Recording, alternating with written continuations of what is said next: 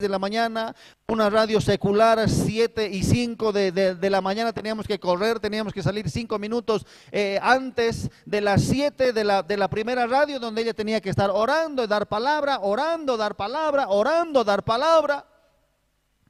Y después de eso, volando teníamos que ir a la, a la otra radio que era secular, una radio Cosmos AM, ¿no? Donde, donde de igual manera, palabra, oración, palabra, oración, cada día. Y después venía la televisión, 9 de la mañana. Otra vez, prepararse para qué? Para ir a dar palabra por medio del canal. En la mañana, tres prédicas, en la mañana, compartiendo la palabra, tres veces, eh, solo en la mañana. Con tres hijos, que alimentar, un trabajo. ¿Cuánto dicen amén? No vivíamos, no, no teníamos eh, lo mejor, no estábamos acomodados, no habíamos tenido la suerte de, nacer quizás eh, eh, o, venir de, abuelos o de, o de una generación o de una familia adinerada, no, todo lo contrario.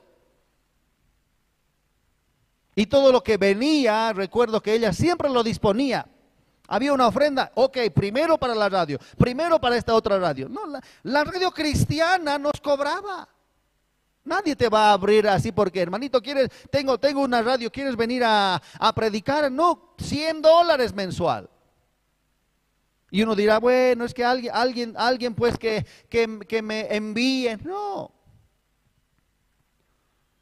Entonces, además de eso, grupos pastorales, intercesión de mujeres, grupos de oración, casas familiares donde tenía que ir a predicar. Y claro, cuando yo leo esto y digo, pero por la gracia de Dios soy lo que soy y su gracia no ha sido en vano para conmigo, antes he trabajado más que todos ellos, pero no yo, sino la gracia de Dios conmigo, ahí logro entender de que eso no es activismo.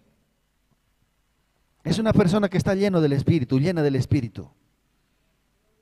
Hasta el mismo Jesús decía, hasta esta hora trabajamos.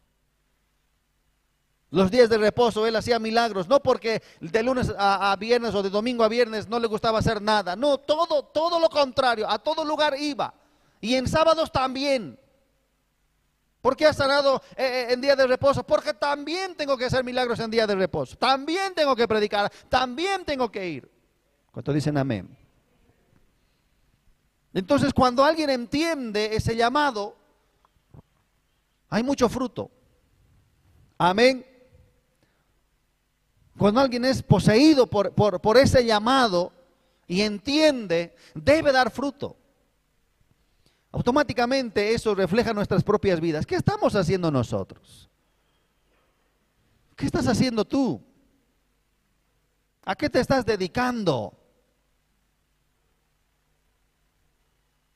Llega un momento, querido hermano, en que debemos asumir este llamado. Llega un momento en que debemos decir, bueno, pues ya he perdido demasiado tiempo, es hora de hacerlo. Es hora de ir, es hora de hacer. Es hora de cumplir.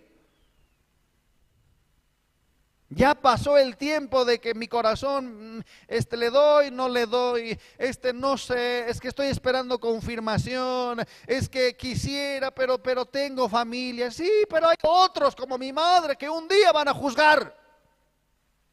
Y van a decir, yo también tuve familia, yo también tuve hijos, yo también. No, no, no tenía una, una casa, eh, no, no tenía muchas cosas, pero prediqué a miles. Yo sé que muchos, yo sé que un, un día, eh, queridos hermanos, vamos a ser juzgados por, por los mismos siervos de Dios. Amén. Así que no importa si, si, eres madre eh, soltera o padre eh, muy, muy joven o, tus hijos son pequeños, no. Tengo yo recuerdos de que me iba a sentar ¿no? en medio de los grupos me sentaba, no entendía nada, pero me sentaba. Amén. Pero es que tengo hijos, pues, pero es que ya no se puede. eh, de solteros hay que servir. No, mi madre con tres hijos. Se fue a todo lugar.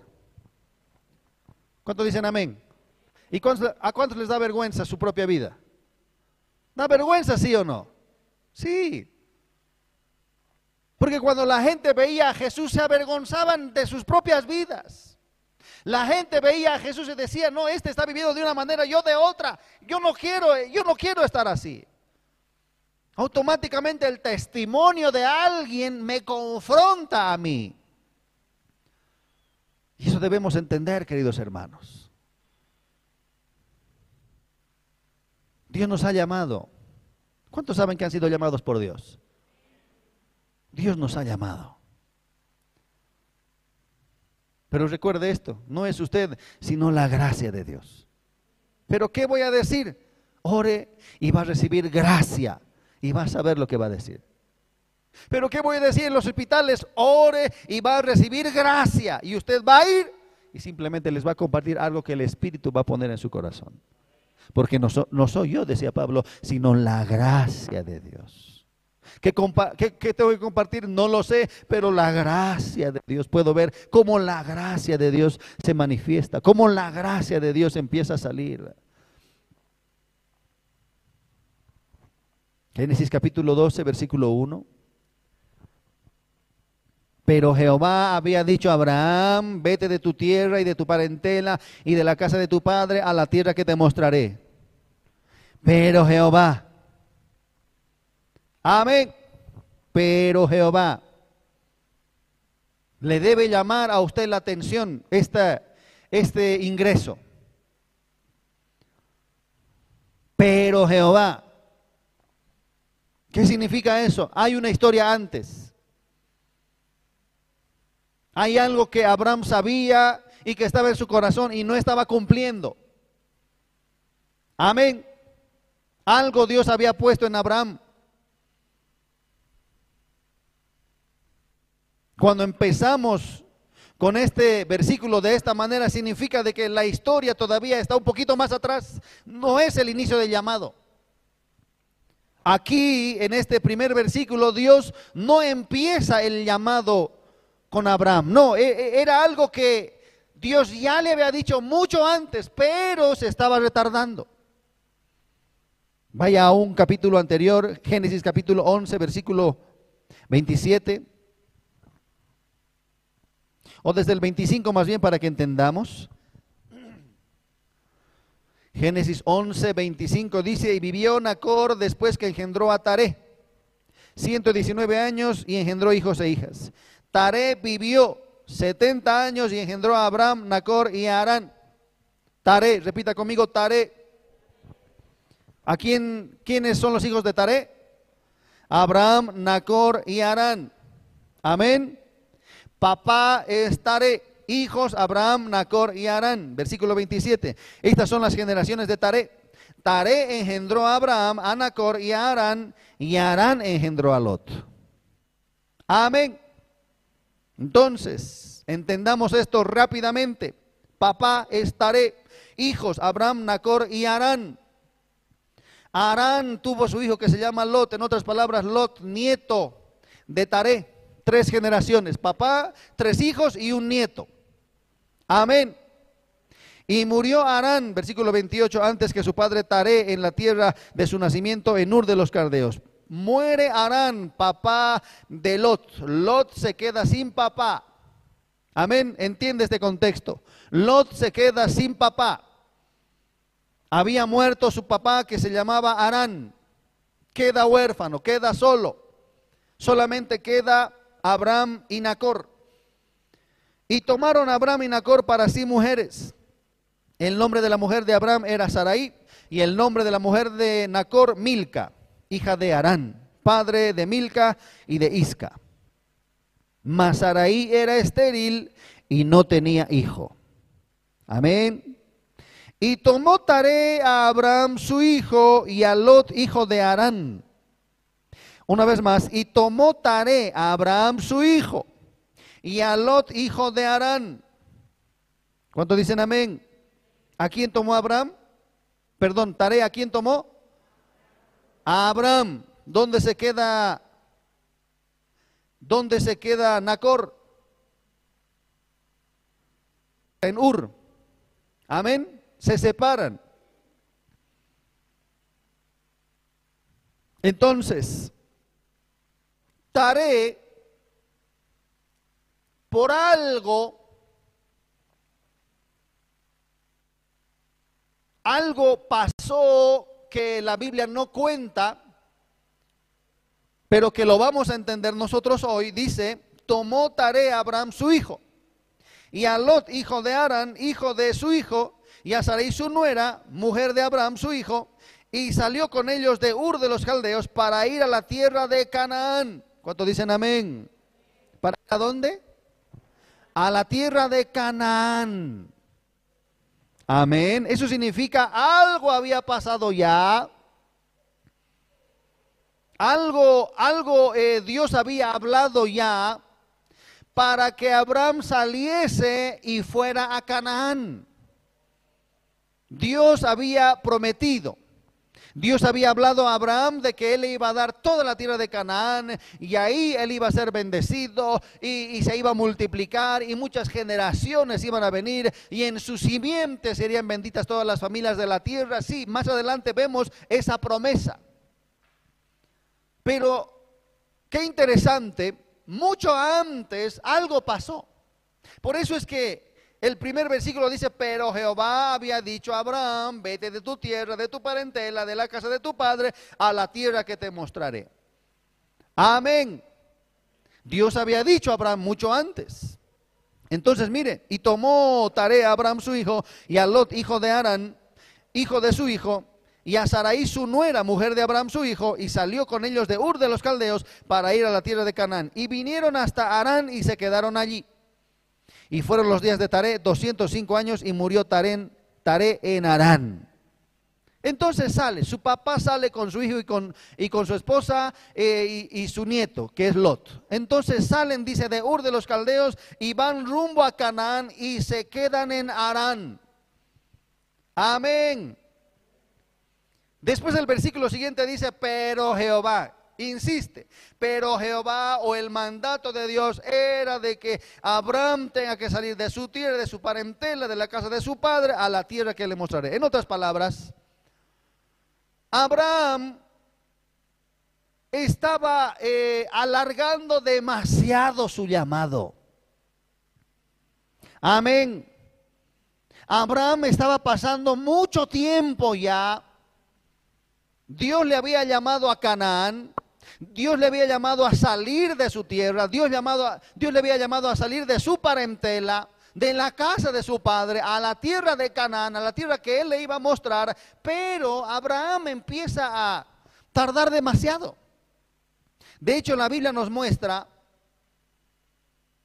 en Hechos capítulo 7, versículo 2, Hechos capítulo 7, versículo 2, en el, en el discurso de Esteban, cuando Esteban es, es apedreado, dice la palabra, Hechos 7, 2, y él dijo, varones, hermanos y padres, oíd, el Dios de la gloria apareció a nuestro padre Abraham estando en Mesopotamia, antes que morase en Arán. Y le dijo, sal de tu tierra y de tu parentela y ven a la tierra que yo te mostraré. Repita conmigo, antes que morase en Arán. ¿Qué significa eso? Dios ya se le había aparecido a Abraham cuando estaba en Ur de los Caldeos.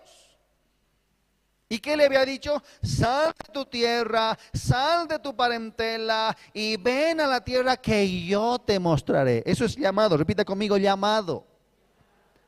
Dios había llamado ya en Ur de los Caldeos. Amén.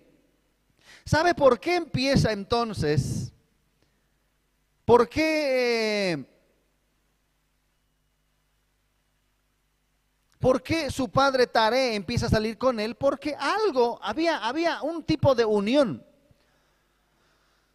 Había un tipo de, de emoción en el corazón, de unión, de amor, de cariño, no sé, de afecto, que Abraham le impedía salir para depender de Dios. Dios le había dicho en, Ur de los caldeos, le había dicho, muy bien, es hora de salir, de salir. Pero extrañamente sale con su papá.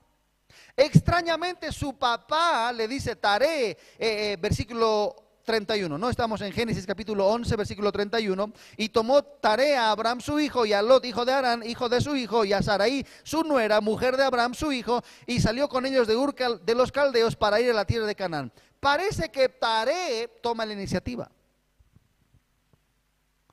Pero Dios a quién se había aparecido? A Abraham. Parece que fuera casualidad. Amén. Parece que está yendo nomás y Taré, que le había, ah, quizás Dios le apareció a Taré. Quizás eh, eh, Dios, Dios le apareció al papá de, Abraham y Dios les, les, dio un ministerio familiar. No, Dios le, le dio un mensaje a Abraham. Yo me imagino que Abraham le dice, sabes, eh, querido papá, te cuento, he visto en visiones, me apareció, alguien me habló, yo creo que es el Dios de los cielos, me habló y tengo que ir y tengo que salir. Tare dijo, pero, pero ¿por qué? ¿Solo? ¿Por qué tienes que ir solo? Mejor vamos, mejor yo te voy a acompañar, pero es que tengo que, tengo que dejar esta tierra, vamos a dejarla juntos. Parece que fuera la iniciativa de Taré Parece que el papá está tomando aquí la dirección. Pero Dios había dicho a Abraham, sal de tu tierra, sal de tu parentela, y esto lo dijo en Mesopotamia, esto es Ur de los Caldeos. Amén. Y se lleva a Lot. Entonces, por eso es que el capítulo 12, versículo 1 dice, pero Jehová había dicho a Abraham, vete de tu tierra. ¿Me está entendiendo? En otras palabras, es como este versículo dijera, pero Dios ya había dicho a Abraham, vete de tu tierra. Pero Dios ya había mandado a Abraham, vete de tu tierra, sal de tu parentela, deja la casa de tu padre. Pero no, Abraham quiere ir con su papá y con el sobrino. ¿Cuánto dicen amén? Sí, está bien, voy a ir, pero, pero no puedo dejar a mi papá. Sí, voy a ir, pero, pero no puedo dejar a mi sobrino. Mi, mi sobrino está sin papá. Por eso es que, queridos hermanos, cuando Dios nos llama, hay que entender diferentes aspectos. Amén. Cuando Dios llama, no te preocupes, Él lo tiene todo bajo control. Pero, pero, y, mis hermanos, no te preocupes. Amén. Pero ¿y qué va a pasar con, con, mis papás? Si Dios te ha llamado, es mejor que atiendas ese llamado. Porque a veces uno está demasiado tiempo retrasando por algún motivo u otro. Y a veces vemos de que creemos de que no es el tiempo y es ahí, ahí todavía eh, tengo que hacer esto, todavía tengo este proyecto, todavía que mi papá, ¿no? Por eso es que, por eso es que uno se acercó a Jesús y le dijo, te seguiré a donde quiera que tú, me, eh, que, que tú vayas, pero deja primero que entierre a mi padre. No es de acuerdo a tus tiempos. No es cuando finalice algún alguna cosa en tu vida. No es cuando después del proyecto que has empezado y lo finalices, ahí recién voy a obedecer a Dios. No es en tus tiempos, es en los tiempos de Dios. Amén. No es en tus tiempos, es en los tiempos de Dios. Dios te puede llamar de joven, sirve a Dios. Dios te puede llamar cuando tienes hijo o hija, sirve a Dios. Amén. ¿Por qué? Porque Dios se ocupa de los suyos. Pero en primer lugar debemos entender esto. En el momento en que Dios te llamó, gracia especial hay sobre ti para cumplir con tu llamado. Amén. En ese tiempo, no en otro tiempo. Porque llega el tiempo en que ya no podrás salir tan fácilmente, llega el tiempo en que ya no podrás caminar tan libremente, llega el tiempo en que ya otro dice, te llevará, ya no como cuando eras joven. Hay tiempos, queridos hermanos. Y lo que la iglesia muchas veces no entiende es que hay tiempos para servir a Dios. No es cuando nosotros querramos. No es cuando nos desocupemos de todo lo que hemos planificado en la vida. Amén. Cuando termine Tito voy a servir a Dios. Cuando termine de mi profesión, ahí recién voy a servir a Dios, pero tengo que cumplir, es que tengo que cumplir, es que mis papás. Después terminas tu profesión, ya, ya, ya hay que ejercer sino para qué he estudiado ya, ¿no? Peor, ¿no? Si encuentran pareja y se casan, es que el hijo, ya, ya, ya, ya el hijo ya tengo que llevar alimento y... No sé si recuerdan de una historia que alguna vez hemos contado, ¿no? Está una, está una muchachita ahí jugando y si le aparece Jesús, y Jesús le dice, sírveme. Y la muchachita le dice, te voy a servir, pero todavía soy muy niña. Quiero crecer un poquito más, quiero, quiero madurar, quiero entender un poquito más. Todavía ahora estoy con mis amiguitos, no con, su mente todavía infantil, todavía me, me gusta estar con mis amiguitos. Después voy a ir un poquito más, creceré. Entonces pasan los años, y Jesús una vez más se le aparece cuando ella es joven. Y le dice, ahora, ahora sí, sírveme. Y la jovencita dice, sí, pero ya eh, estoy ya en, el último tiempo ya de mis estudios. Ya, ya, ya he terminado el colegio, ahora, ahora estoy en la universidad, ya estoy terminando y, quisiera terminar no quiero dejar nada a medias, tengo que dar testimonio, etcétera, etcétera. No todas las cosas lógicas que nosotros nos podemos inventar. Para Dios es excusa.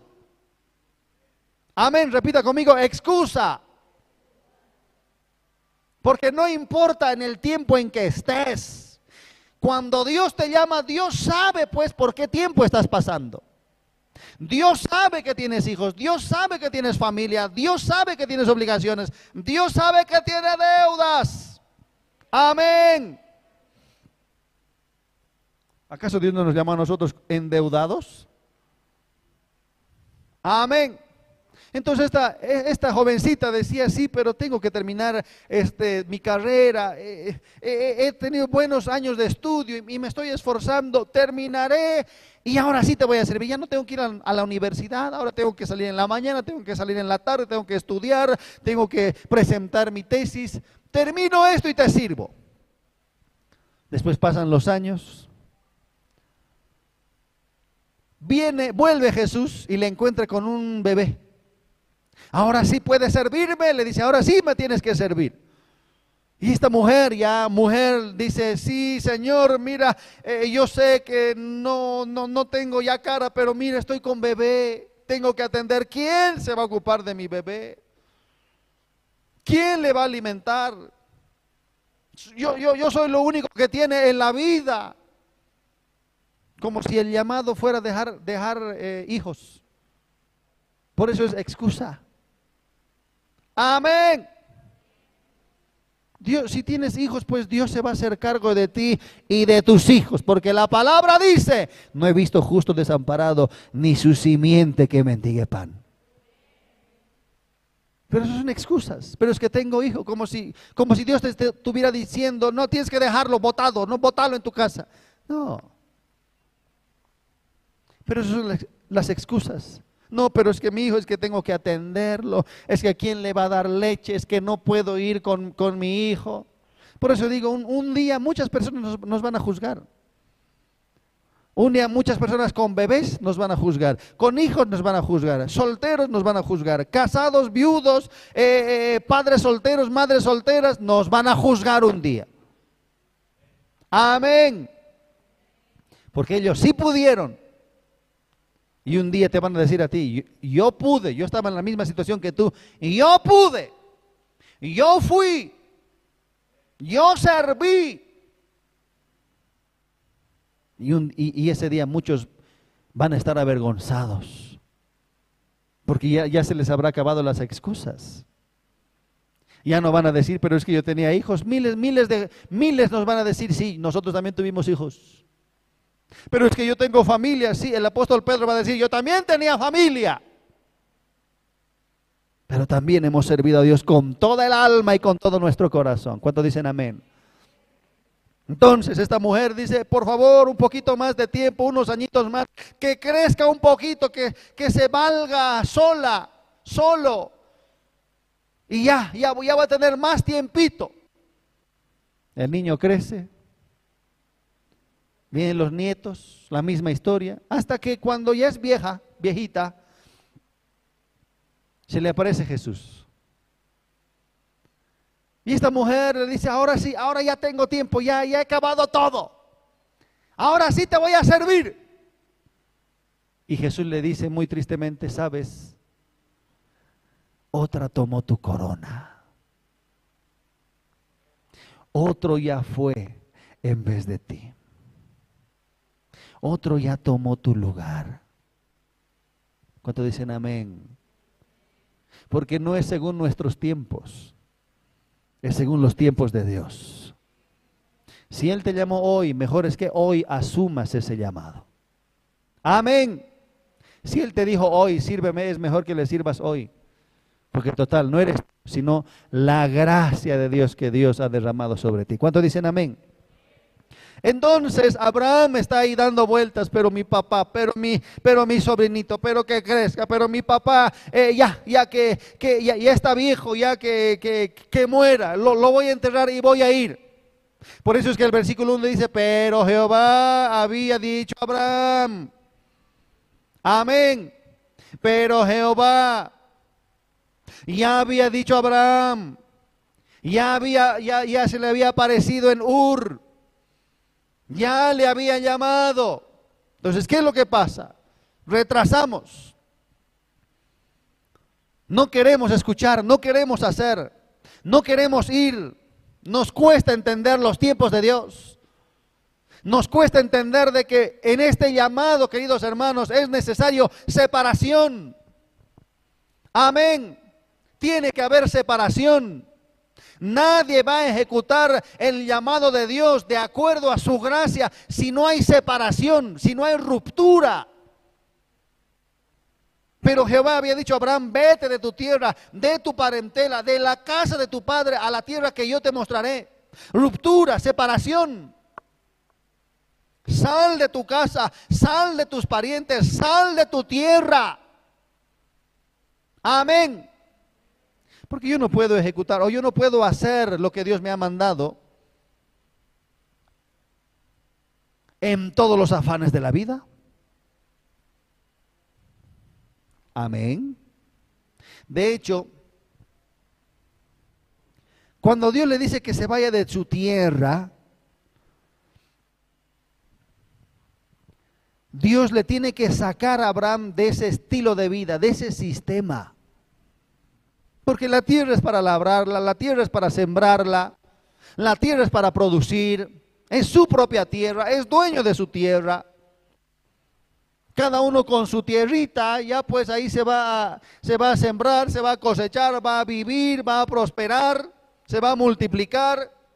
Pero Dios le estaba diciendo, pero no, yo te voy a enseñar otro sistema. El sistema de la fe. Amén. Yo te voy a mostrar otra tierra. amén. Una tierra donde fluye leche y miel. ¿Qué significa eso? Yo te voy a enseñar que hay una tierra donde hay mucha bendición. Donde todo o, fluye o desciende del cielo. ¿Cuántos dicen amén? ¿Acaso no llovió maná para el pueblo de Israel en medio del desierto? Maná cayó, dice, en pleno desierto. Nadie puede vivir en el desierto.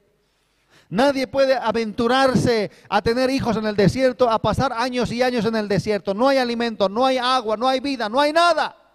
No hay sombra. Pero dice que ese pueblo de Israel 40 años estuvo en el desierto y cada día llovía maná del cielo.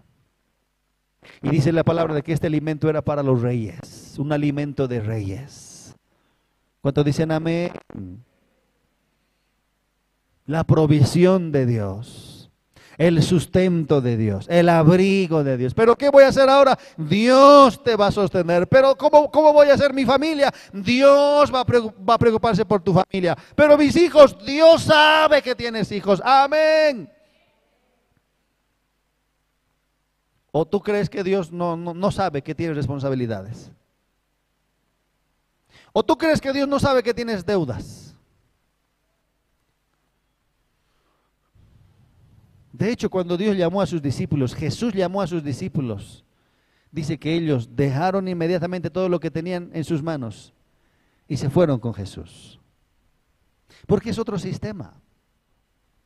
Amén. Es otro sistema. Ya no estoy, ya no estoy viviendo de acuerdo al sistema de este mundo. Ahora Dios es mi provisión. Y Dios me va a decir lo que tengo que hacer. Dios nos muestra sus maneras. ¿Acaso Abraham fue a la pobreza? ¿Acaso Abraham fue a hacerse pobre y, sin tener nada? No, de hecho la Biblia dice de que él fue muy, muy prosperado después. Pero siempre viene ese llamado de fe. Amén. Porque sin fe, ¿qué dice la palabra? Sin fe es imposible agradar a Dios. Entonces, ¿cuánto estás retardando tu llamado? Sal de tu tierra.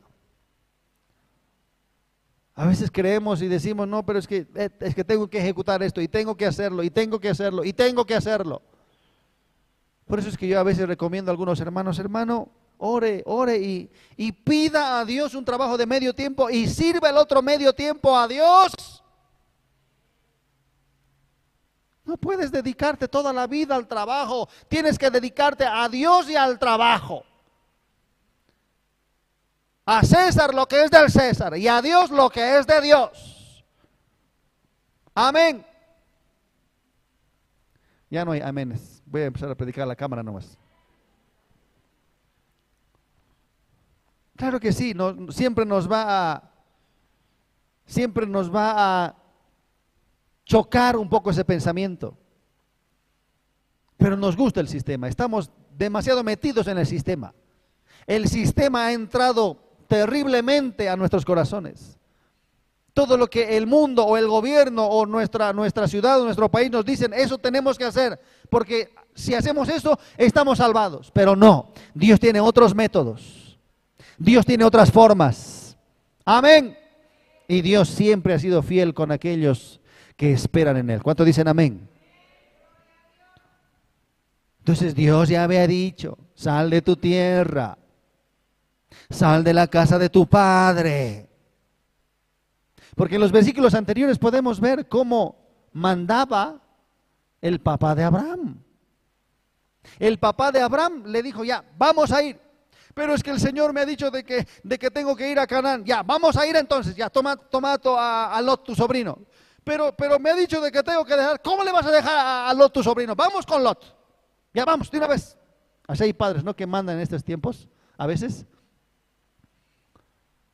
Ya los papás mandan, aunque los hijos eh, sean mayores de edad, los papás siguen este, dirigiendo muchas veces, hasta, hasta, hasta el mismo matrimonio. Así era el papá de Abraham. Vamos, hay que ir. Pero es que el Señor me ha dicho de que tengo que dejar la casa de mi padre. ¿Cómo me vas a dejar? Vamos a ir, ya vamos, vámonos. Agarra tus cosas, agarra a Saraí. Pero, pero, pero es que tengo que salir yo solo. ¿Cómo tú solo? Entonces, Dios le había dicho, vete de tu tierra, de tu parentela, de la casa de tu padre. Amén. Porque Dios tenía que entender de que había otro padre que tenía que gobernar su vida. Abraham tenía que entender de que había otra autoridad sobre él. Amén. Cuando fuimos llamados por Dios, Dios tuvo que enseñarnos a entender. Dios nos hizo entender de que todo proviene de Él.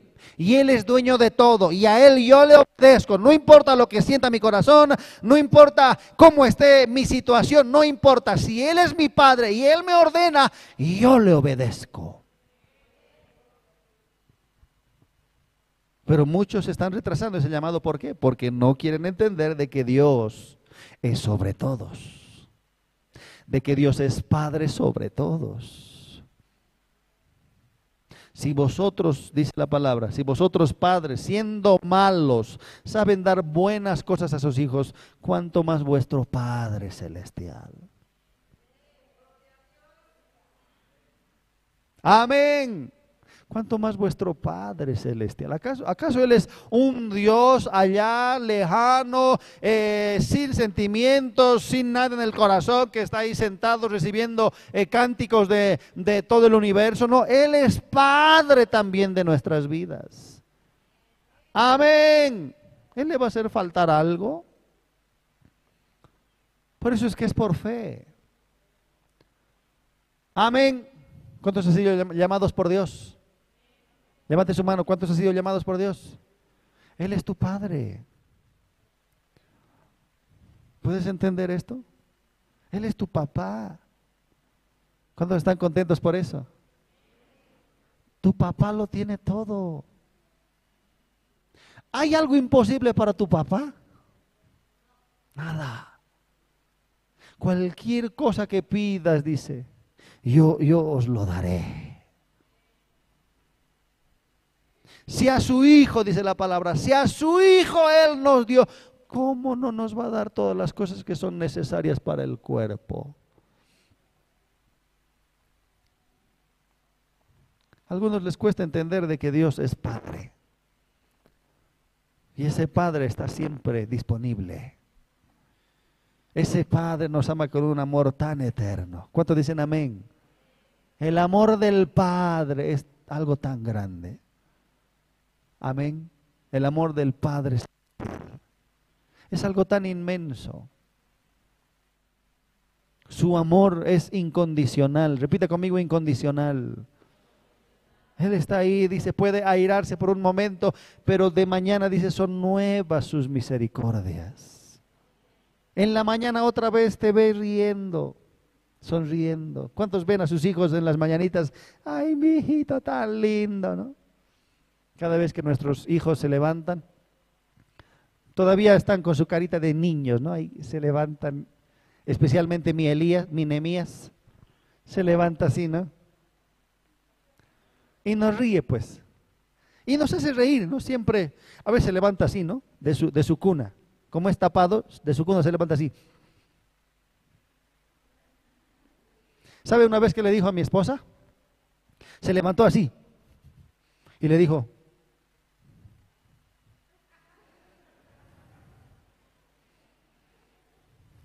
Eso significa me echo, cámbiame, ven.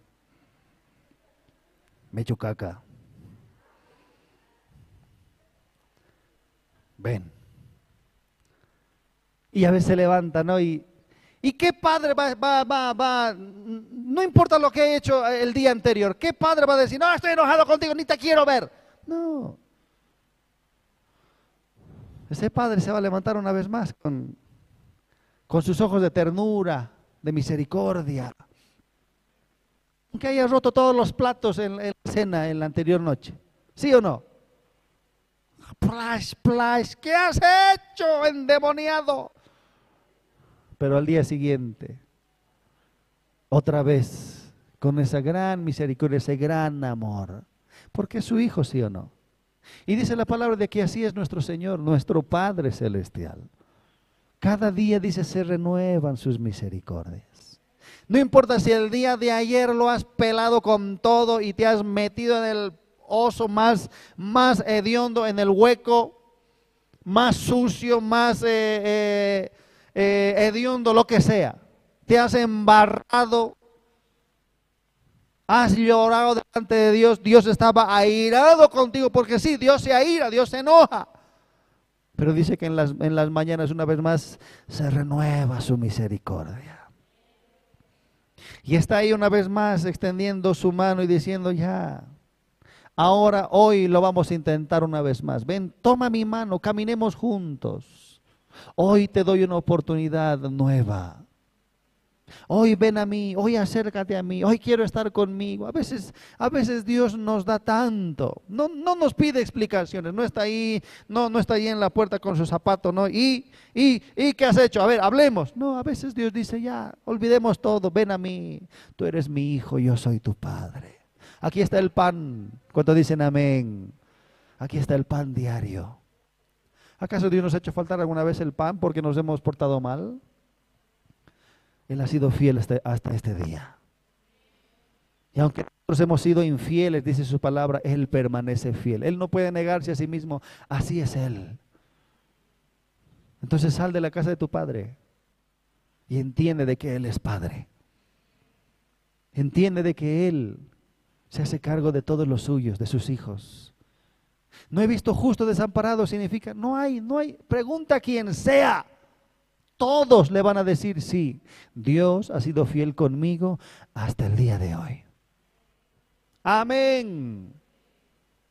No he visto justo desamparado, no hay, he buscado, he buscado, he preguntado, a ver si hay alguien que diga, Dios me ha fallado. No, he preguntado, he preguntado aquí, allá, en todo lugar. Todo justo me ha dicho que Dios nunca le ha hecho faltar ni a él ni a sus hijos, porque Él es buen padre. ¿Por qué estás retrasando el llamado? ¿Por qué no le, no le hace caso al Padre? ¿Por qué no podemos entender de que Él, Él tiene todo para nosotros? Aleluya. Él está cerca de nosotros, amén. A veces queremos una vez escuché esto de un, de un ministro. Dios le dijo, ¿sabes qué? Yo te voy a enseñar a ese hombre, a ese varón. ¿Eh? Los varones siempre, ¿no? Como que yo, yo, yo soy el responsable, yo tengo que hacer esto. Si yo, si yo no hago nada, este, no hay nada en mi casa. Está, bien, e, esa es el, la idea. Pero Dios una vez le dijo a este varón, ¿sabes qué? Tú no eres el proveedor, yo soy el proveedor.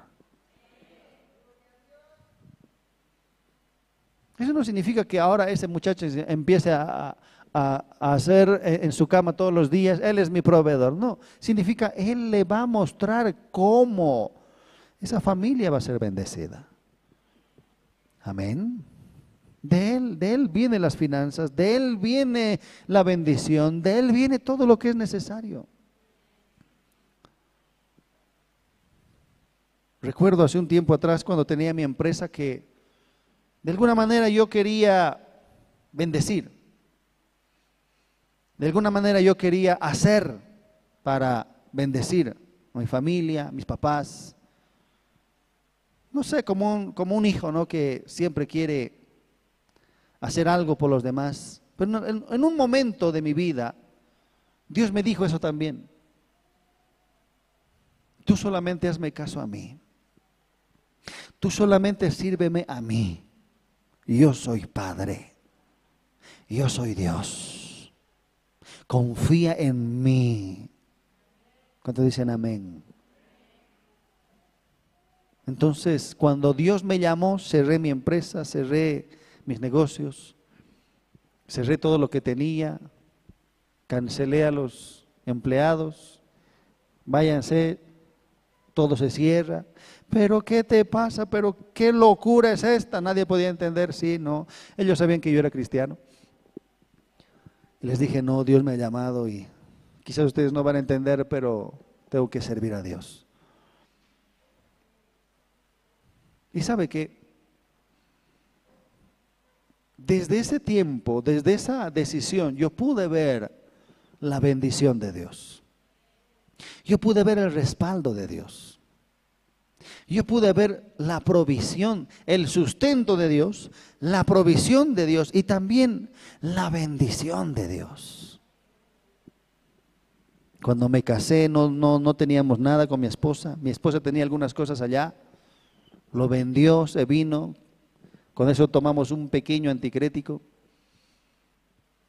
Después de eso con los familiares eh, de mi esposa, ofrendaron algo para nosotros y también nos prestaron sin intereses. Eso fue de mucha bendición para nosotros. Y con eso fuimos creciendo poquito a poco, poquito a poco, hasta después poder bendecir a otros, poder eh, hacer algo por otros, por la familia.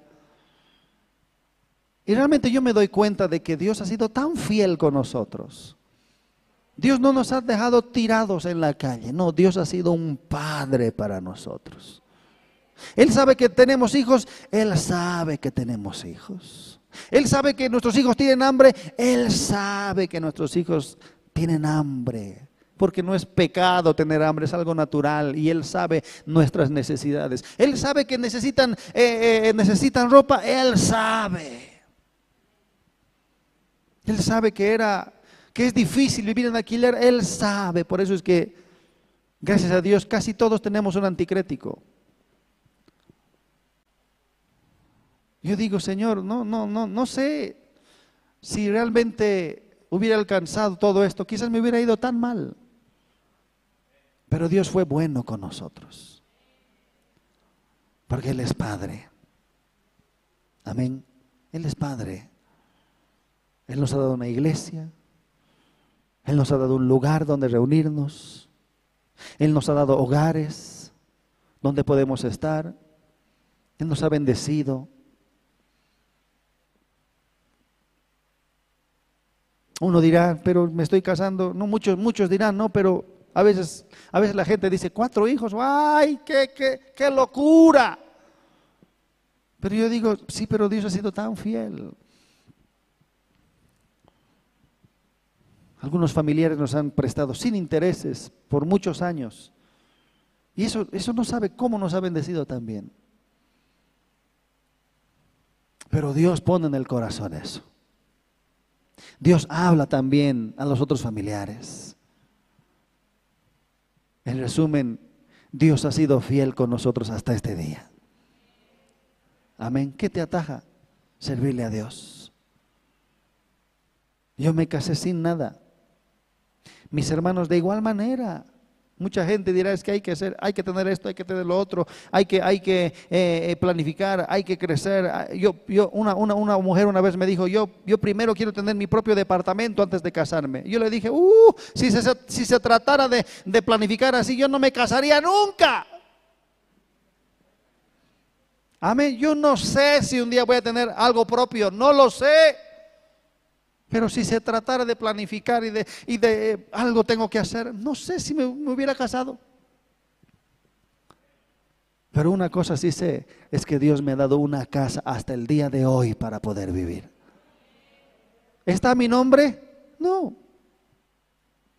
Pero eso qué importa? ¿Cuántos dicen amén? ¿Importa o no importa el que usted tenga los papeles a su nombre de su casa o de su lote? ¿Importa o no importa? No importa nada. Porque el día de mañana yo me iré y usted también se irá.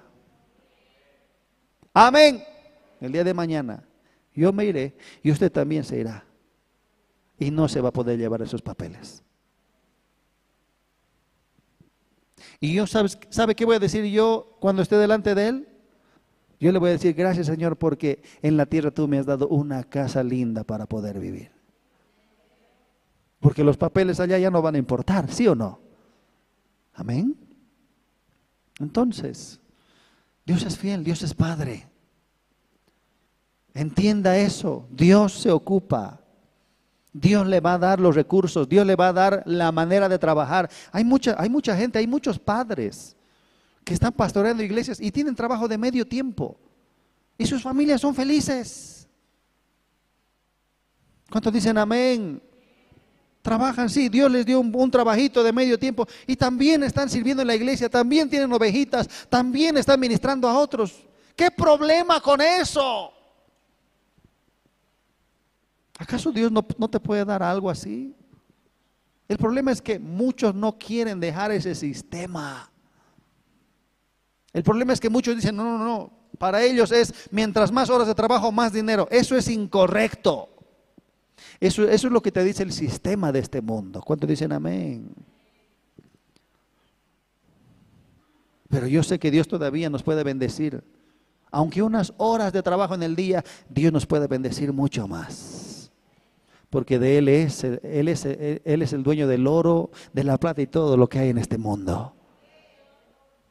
Él es Padre. Amén. Pero Jehová había dicho a Abraham, vete de tu tierra, de tu parentela y de la casa de tu padre a la tierra que te mostraré. Entonces, muerto el padre en Arán, una vez más Dios le dice, ya te dije, ya te dije, ¿qué te dije?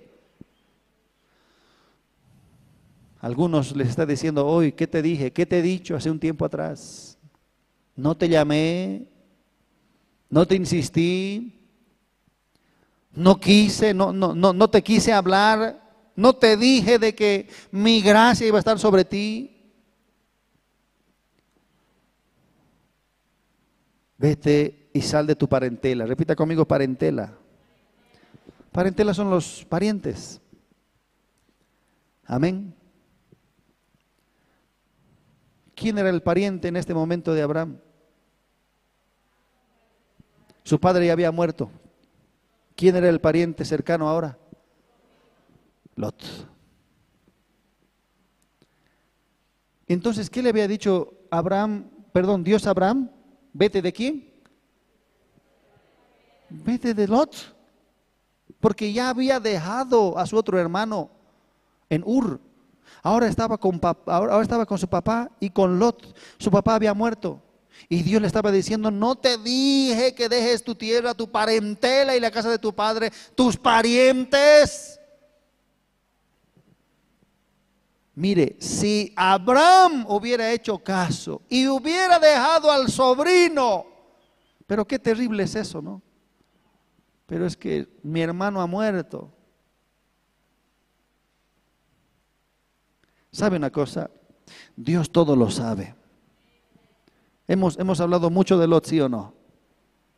¿No se hubiera librado todo esto si Abraham hubiera hecho caso desde un inicio? ¿Qué es lo que pasó con Lot? Lot, el sobrino, estaba con Abraham. Abraham tenía que aprender a andar por fe. Abraham tenía que aprender a, a, entender. De hecho, Dios le había prometido Dios le estaba prometiendo de que Él le iba a bendecir cuando se separe de, su padre, se separe de su tierra y se separe de sus parientes. Dice versículo 2, y haré de ti una nación grande y te bendeciré y engrandeceré tu nombre y serás bendición. Dios le estaba diciendo, si haces todo esto, yo te voy a bendecir, no te preocupes. Yo te voy a dar, tu nombre va a crecer, eso significa vas a ser una persona importante. Todo te lo voy a dejar delante de ti. Todo lo que es necesario te voy a proveer y lo voy a multiplicar y va a haber mucha bendición. Pero mire, retarda, retarda. Él no se separa, dice, bendeciré a los que te bendijeren y a los que te maldijeren maldeciré y serán benditas en ti todas las familias de la tierra. Y se fue Abraham como Jehová le dijo y Lot fue con él. Aquí yo tengo subrayado, Lot fue con él, en rojo. Si usted tiene rojo, subraye, Lot fue con él, en rojo. ¿Por qué? Porque Dios le había dicho que se separe. Amén. Deja a tu sobrino. Ahora entiendo por qué Dios le decía eso. Dios quería librar de muchas cosas en el futuro. Dios quería librar a Lot y a Abraham de muchas cosas. De hecho, empieza Lot con, con Abraham y empiezan los problemas. Versículo 10, hubo entonces hambre en la tierra y descendió Abraham a Egipto. Repita conmigo Egipto. ¿Por qué desciende a Egipto? Porque hay necesidad, porque hay bocas que alimentar. Y descendió Abraham a Egipto para morar allá porque era grande el hambre en la tierra. Y aconteció que cuando estaba para entrar en Egipto, dijo a Sarai su mujer, he aquí ahora conozco que eres mujer de hermoso aspecto, y cuando te vean los egipcios dirán su mujer es y me matarán a mí y a ti te reservarán la vida. Ahora pues di que eres mi hermana para que me vaya bien por causa tuya y viva mi alma por causa de ti. Pastor Fer ya habló de esto. Y aconteció que cuando entró Abraham en Egipto, los egipcios vieron que la mujer era hermosa en gran manera, también la vieron los príncipes de Faraón y la alabaron delante de él, y fue llevada la, la mujer a casa de Faraón, e hizo bien Abraham por causa de ella, y él tuvo ovejas, vacas, asnos, siervos, criadas, asnas y camellos. Amén. Repita conmigo, empezó la bendición. Ahora repite conmigo, no. Empezaron los problemas. ¿Cuántos dicen amén? Una vez más, e hizo bien Abraham, ¿quién? Faraón. E hizo bien Abraham por causa de ella. Él tuvo ovejas, vacas, asnos, siervos, criadas. Repita conmigo, criadas. Ahora váyase conmigo rápidamente a Génesis 16.1. ¿Quién le dio eso? Egipto. Faraón. Génesis 16.1, Saraí, mujer de Abraham, no le daba hijos y ella tenía una sierva egipcia que se llamaba ¿qué? Agar. ¿De dónde era Agar? De Egipto. Amén. Ay, ¿no era una bendición? ¿Realmente estás obedeciendo a Dios en todo lo que Él te ha mandado? Justo me ha salido un trabajo fenomenal. Eh, eh, ya, ya estaba por, ya, le había dicho a Dios, Señor, voy a hacer lo que tú quieras. Y justo me han ofrecido un lindo trabajo, pastor. ¡Qué bendición! Y yo digo dentro de mí, ay, aquí ya están los problemas. Amén. Porque este faraón también sabe bendecir. Este Satanás también sabe ofrecer buenas cositas un egipcio. ¿No quieres una, una, no quieres una agar? Mira, mira, mira estas criaditas. Estas te las regalo. Para ti, Abraham, tu mujer linda es. Todos estos regalos te voy a dar a ti. Aquí hay una, una agar. Entre ellas estaba la agar. Y llega el día en que esa bendición se convierte en maldición por tantas generaciones. ¿Cuánto dicen amén? Todo eso por qué? Porque no estaba obedeciendo a Abraham a hacer lo que Dios le había dicho. Lógicamente, creo yo de que es lógico. Este sobrino no puede estar así muriéndose de hambre. Los jóvenes, sí o no, los jóvenes dicen, ya vamos, vamos, vamos a ir, vamos a caminar. Si no hay comida, pues no importa, vamos a ayunar. Así dicen los jóvenes. Pero cuando ya hay hijos, dice, no, ¿cómo, cómo voy, le voy a hacer ayunar a mi hijo? Amén. Eso es el pensamiento natural. No, mi hijo tiene que comer. Claro que sí, tiene que comer. Dios va a dar el alimento, pero esa es, esa es la manera de pensar. Entonces yo pienso, no, no habrá querido salvar a Abraham de toda esta situación. No estaba alertando, no, es que, no es que a Dios le guste la separación, no quiero que te juntes ni con tus primos, ni con tus sobrinos, ni con tus hermanos, no, Dios quería alertar de algo. No vayas con Lot.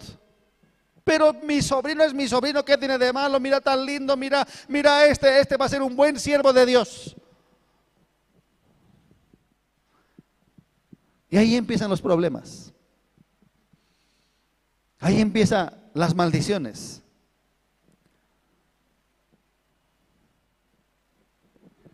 Después, versículo 13, Lot y Abraham se separan. Lot se va a Sodoma y Gomorra. Versículo 14, Abraham rescata a Lot. Mire, para resumirle, Dice versículo 1, Génesis 14, 1, aconteció en los días de Amrafel, rey de Sinar, Arioc, rey de Elazar, Kedorlaomer, rey de Elam, y Tidal, rey de Goim, que estos hicieron guerra contra Bera, rey de Sodoma, contra Birsa, rey de Gomorra, contra Sinab, rey de Adma, contra Meber, rey de Seboim, y contra el rey de Bela, el cual es Soar. Amén. Yo meditaba en esta, en esta porción. ¿Qué pasó aquí? Estos reinos se estaban levantando en guerra contra otros reyes. Y, empiezo a estudiar un poquito de las genealogías y veo que, que Dorlaomer, rey de Elam, era descendiente de Sem. Amén. Noé, si usted un poquito eh, comprende rápidamente, Noé tuvo a tres hijos, Sem, Cam y Jafet. Cam es maldecido por Noé y de ahí vienen los cananeos. Noé dice, Canaán servirá a Sem y a Jafet. Entonces, ya era una descendencia reprobada por Dios, los cananeos. Por eso es que Dios después quiere destruirlos. Estos, estos reinos, Sodoma, Gomorra, eh, Adma, Seboim, Soar, son descendientes de Canaán. Amén, o de Cam. ¿Cuántos dicen amén? Y mire cómo se levanta una guerra. Es como Sem en contra de Canaán. ¿Quién va a ganar? ¿Quién tiene que ganar? La profecía decía de que siempre iban a servir, los, cananeos iban a servir a Sem y a Jafet o a la descendencia de ellos. Pero mire qué es lo que pasa. Algo pasó. Y todos estos reinos tenían que ser destruidos. Amén. Sodoma, Gomorra, Adma, Seboim, Soar, tenían que ser destruidos. Algo había pasado. Estaban entrando en guerra y estaban ganando los de Sem. Todos estos se juntaron en el valle de Sidim, que es el mar salado. 12 años habían servido a Kedorlaomer y en el decimotercero se rebelaron. Es decir, Canaán se rebela en contra de la descendencia de Sem. Y en el año decimocuarto vino Kedorlaomer y los reyes que estaban de su parte y derrotaron a los refaitas en Astarot, Carnaim, a los susitas en Ham, a los emitas en Sabem, Kiriataim y a los oreos en el monte de Seir hasta la llanura de Param que está junto al desierto. Y volvieron y vinieron a En Mispad, que es Cades, y devastaron todo el país de los amalecitas. Amén. Estaban destruyendo por completo a los amalecitas y también al amorreo que, que habitaba en Jasesontamar. Y salieron el rey de Sodoma y el rey de Gomorra, el, rey de Adma, el rey de Seboim, el rey de Bela, que es Soar, y ordenaron contra ellos batalla en el valle de Sidim. Esto es contra Kedorlaomer, rey de Elam, Tidal, rey de Goim, Amrafel, rey de Sinar, y Arioc, rey de Elazar, cuatro reyes contra cinco y, en el, y, el valle de Sidim estaba lleno de pozos de asfalto. Y cuando huyeron el rey de Sodoma y el de Gomorra, algunos cayeron allí y los demás huyeron al monte. Y tomaron toda la riqueza de Sodoma y de Gomorra y todas sus provisiones y se fueron. En otras palabras, ya estaban siendo destruidos estas ciudades. Amén. Usted se va a dar cuenta más adelante que Dios destruye a estas mismas ciudades. Dios destruye Sodoma, Dios destruye Gomorra, otras ciudades y Soar. Amén. Pero mire lo que pasa. Tomaron también a Lot, dice, hijo del hermano de Abraham, que moraba en Sodoma y sus bienes se fueron. Y se fueron. ¿Quién estaba en Sodoma? Lot. Y vino uno de los que escaparon y lo anunció a Abraham el hebreo que habitaba en el encinar de Mamre, el amorreo, eh, hermano de Escol y el hermano de Aner. Los cuales eran aliados de Abraham. Oyó Abraham que su pariente estaba prisionero y armó a sus criados, los nacidos de su casa, 318, y los siguió hasta Dan. Y cayó sobre ellos de, noche, él y sus siervos, y les atacó y les fue siguiendo hasta Oba, al norte de Damasco. Los atacó. ¿A quienes? A los que estaban destruyendo Sodoma y Gomorra y todas las ciudades. Abraham ataca a, a Kedorlaomer y recobró todos los bienes y también a Lot su pariente y sus bienes y a las mujeres y demás gente. En otras palabras, Abraham salva a Sodoma y Gomorra.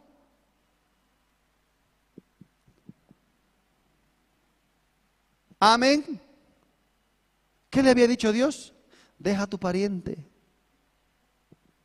Deja a Lot. Pero Señor, pero mi sobrinito, pero tan lindo, pero eh, eh, es como mi hijo, es que está sin papá. Déjalo con su otro hermano, déjalo con su otro tío. Cuidado con el corazón, querido hermano. Amén. Este corazoncito te puede jugar una mala pasada. Es que tú no sabes lo que va a pasar más adelante. Ah, Dios sabía lo que iba a pasar más adelante con Lot. No es porque Dios está diciendo, no es que este Lot no me gusta, es que este Lot, eh, eh, yo, no, yo, no, yo no quiero nada que ver con él. No, él sabía lo que iba a pasar más adelante. ¿Cuántos dicen amén? Por eso es que Dios te dice muchas veces, corta, corta, corta, corta. Corta con esto, esto no te va a ayudar. Esto no te sirve. Pero es que lo amo, corta. Porque después va a venir cosas que van a entorpecer los planes de Dios, ¿sí o no? Amén. Cuando volvía de la derrota de Kedorlaomer, mira, ya, ya está derrotado Kedorlaomer, y de los reyes que con él estaban, salió el rey de Sodoma a recibirlo al valle de Sabe, que es el valle del rey. Versículo 21. Entonces el rey de Sodoma dijo a Abraham, dame las personas y toma para ti los bienes. Y respondió Abraham al rey de Sodoma, he alzado mi mano a Jehová, Dios altísimo, creador de los cielos y de la tierra, que desde un hilo hasta una correa de calzado, nada tomaré de todo lo que es tuyo, para que no digas yo enriquecí a Abraham. Aquí ya sabía Abraham de que solamente Dios podía enriquecerle. Amén. Aquí ya sabía de que nadie más podía bendecirle sino solamente Dios. Entonces, ¿qué es lo que pasa? Uno medita en la palabra y dice, estos reyes no pueden pelear porque sí. Estas ciudades que hoy están, ahora están a punto de ser destruidas, no puede, no puede pasar esta historia porque sí. Dios estaba detrás de todo eso. Y quién sabe si Dios iba a cortar ya desde hace tiempo esto, pero no. Como Lot estaba ahí, se entorpece. Amén. Sodoma vuelve a la vida, Sodoma vuelve a crecer, Sodoma se restaura una vez más, se fortalece y la maldad dice que crece tanto en Sodoma y Gomorra que Dios dice, no, aquí ya tengo que eliminarlos a todos. ¿Cuánto dicen amén? Entonces,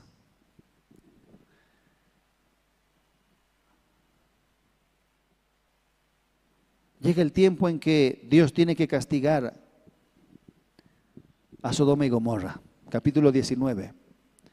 Dios tiene que castigar a Sodoma y Gomorra. Lot está ahí. Abraham está intercediendo por Lot. Usted sabe la historia. Usted ha escuchado esta palabra en muchos de estos días. Al final de cuentas, Lot pierde a su mujer. Dice que cuando se separó de Abraham tenía muchos bienes, Lot, ¿sí o no? Amén. Lot tenía muchos bienes y Abraham tenía muchos bienes y no podían vivir, dice, juntos. Entonces Lot se va a Sodoma y Gomorra con muchos bienes. La pregunta es, ¿dónde están todos esos bienes cuando salen con su esposa y su hija en el día del juicio? ¿Dónde están esos grandes bienes? Amén. Se va con muchos bienes a Sodoma y Gomorra pero después sale apresuradamente sin nada. ¿Cuántos dicen amén? En otras palabras, todo lo pierde en Sodoma y Gomorra. Su familia, Lot pudo salvar a su familia. Saliendo, dice, su, su mujer se vuelve estatua de sal por mirar, porque tenía Sodoma. Sodoma realmente logró cautivar el corazón de la familia de Lot. Amén. Sodoma logró entrar en el corazón de la familia de Lot. Por eso es que cuando la mujer sale, hay algo en su corazón que dice, no, y, allá, y todo lo que tengo, y lo voy a perder. Su mujer se pierde. Sus yernos se pierden. Sus hijas cometen incesto con él. Y de, y de, ellas vienen los amonitas y los moabitas, que en el tiempo de los reyes oprimen demasiado al pueblo de Israel. Yo digo, no, no, no sabrá Dios, no, no, Dios que lo ve todo, ¿no habrá visto todo esto que iba a pasar por salir con el sobrino? ¿Sí o no? Dios lo sabía. Dios lo sabía de que ese sobrinito muy pequeñito quizás iba a causar grandes problemas en el futuro. Por eso es que mejor deja a tu pariente. ¿Cuántos dicen amén? Ahora, dejar al, Lot no es dejar la seguridad, no es dejar al papá. Su seguridad no está en Lot. Tiene que ver con el corazón. Amén. Tiene que ver con los afectos. Tiene que ver con aquello que está cerca a nuestras vidas aquello que te ha cautivado, aquello que tú crees y dices, no, yo, yo voy a servir a Dios con esto también, eso también debe ser cortado, porque después Dios sabe que eso va a causar grandes problemas en tu vida ministerial. ¿Cuánto dicen amén? Alguna jovencita dirá, estoy saliendo con tal persona, sí, yo, yo lo amo, pero él todavía no es muy, muy entregado. ¿Es cristiano? Realmente no es cristiano. Entonces corta mejor ahora rápidamente. Porque eso te va a traer grandes problemas en un futuro. ¿Cuántos dicen amén? El yugo, el yugo desigual, queridos hermanos, no solamente es que te vayas con uno en el mundo. Ora mucho a Dios para tener un esposo o una esposa de acuerdo al mismo ministerio. Porque cuando un hombre que tiene un llamado por Dios se casa con una mujer que no tiene llamado por Dios y que quiere vivir la vida y que quiere que su marido le haga feliz, va a tropezar tanto. Amén. Yo he conocido a muchos hombres que dejaron el ministerio por satisfacer a su, a su doncella. Amén. He conocido. A muchos que han sido llamados, pero que no pueden servir. ¿Por qué? Porque mi esposa me exige. Porque mi esposa quiere esto tiene el sueño de tener esto, como compartió el pastor Fernando la anterior vez. Una mujercita le dijo, la esposa le dijo al marido, mis hermanos, mira todo lo que tienen mis hermanos y nosotros no tenemos nada. Con esa palabra le, le hirió al corazón a su marido. Y el hombre dice, bueno, ahora tengo que darle pues lo que mi mujer desea. Ahora tengo que satisfacer lo que ella quiere. Pero no dejas el ministerio. Pero ya es tarde. Amén. O cuando la mujer no entiende el propósito o el llamado o la visión, piedra de tropiezo. Por eso es que debes tener mucho cuidado con el corazón. Amén. No es porque, no es, no es enamorarse y no es decir, ah, este simpático es, me gusta, me voy a casar. No, ora mucho. Preferible es que no sea tan simpático como tú, aunque no lo creo. Porque somos bolivianos, ¿no? Los bolivianitos somos, somos a medias nomás, ¿qué podemos hacer? No somos ni feos ni, ni bonitos. ¿Cuántos dicen amén? O quizás más feos que bonitos. ¿Cuántos dicen amén? Así somos. Los bolivianitos. Cuando yo voy a visitar a mis suegros, yo el negrito en medio de todos rubios, ojos verdes, yo parezco, ¿no? El, el, el, el, que está ayudando, el que está colaborando, el cargadorcito, eso parezco yo. Así somos pues, los bolivianitos. Amén. Antes de, antes de mirar lo físico, ora. Preferible es que sea un término medio, pero que ame a Dios con todo su corazón. Amén. Que ame a Dios, que quiera servir a Dios, que sea que Dios sea todo para él o todo para ella. Es mejor. Por eso es que cuidado con el corazón. Amén. Cuidado con esas cositas que no queremos dejar. Miren, he visto a jóvenes que Dios les dijo, sal de tu casa. No quisieron salir. ¿Por qué? Porque tenían demasiada unión con sus hermanos, con sus sobrinos. Es que mis hermanitos, es que mis sobrinos, es que no puedo alejarme de ellos. Cuidado con el corazón. Eso va a traer grandes problemas en un futuro. ¿Cuántos dicen amén? Mire, para terminar, cuando Dios estaba a punto de destruir Sodoma y Gomorra y varias ciudades. Cuando Lot está saliendo de Sodoma, se va a Zoar. Y el ángel le dice, está bien, no voy a destruir Zoar porque tú vas a estar ahí. ¿Sabe qué es lo que pasa? Se salva Zoar por causa de Lot. Zoar tenía que ser destruida. Entonces, todo esto significa que los planes de Dios deben ejecutarse como Él lo manda y tú debes entender todo lo que Él requiere de ti al pie de la letra. No puedes arrastrar, no puedes tomar tus intereses, no puedes querer eh, eh, alcanzar eh, algunas cosas que a ti te agradan más, esto más, pues esto es mi sueño, es que esto es lo que yo siempre he querido. No, todo tienes que dejarlo en el fuego, en el altar. Si Dios quiere, lo recuperas y si no, no. ¿Cuánto dicen amén?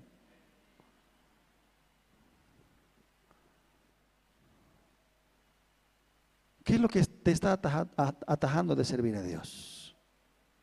¿El corazón? ¿La casa de tu padre? ¿Tu tierra? ¿Tu sistema?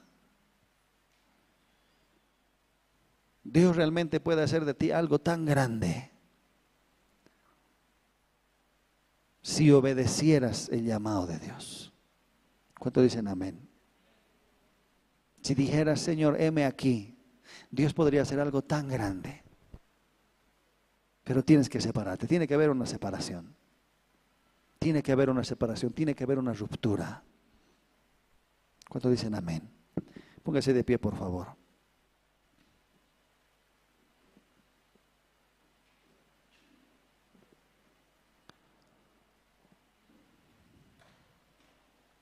Pero Jehová había dicho a Abraham, pero Jehová había dicho a Abraham, vete de tu tierra y de tu parentela y de la casa de tu padre a la tierra que te mostraré. Amén. Debe haber una ruptura. No puedes servir a Dios teniendo el sistema corrupto del mundo en tu corazón. Cuando salimos del reino del diablo y entramos al reino de Dios, otro es el sistema de provisión, de economía. Y es ahí donde Dios se manifiesta. Muchos prefieren esa tierra. Muchos están diciendo no a Dios por quedarse en su tierrita, por quedarse en su sistema. Cuidado con eso. Porque Dios es celoso. Y un día nos vas a entender a las buenas o a las malas. Que este sistema no es mi seguridad, Dios es mi seguridad. ¿Por qué no estás sirviendo? ¿Por la casa de tu padre? ¿Por tu familia? ¿Porque no entiendes de que Dios es todo para ti, tu Padre? ¿Tienes miedo? ¿Tienes temores? ¿Tienes inseguridades? ¿Demasiado confías en tu mano y no puedes confiar en la mano de Dios? ¿Demasiado confías en tu mente? en la ciencia, en el conocimiento, en la profesión? ¿Acaso no ves tan fácilmente cómo ingenieros licenciados están rogando en este mundo para trabajar de lo que sea? Amén. Cierra tus ojitos ahí donde estás. Entiende que Él es Padre. Él se hace cargo de nuestras vidas. Y hay tantos y tantos testimonios que te van a decir siempre, no, a mí nunca Dios me hizo faltar el pan.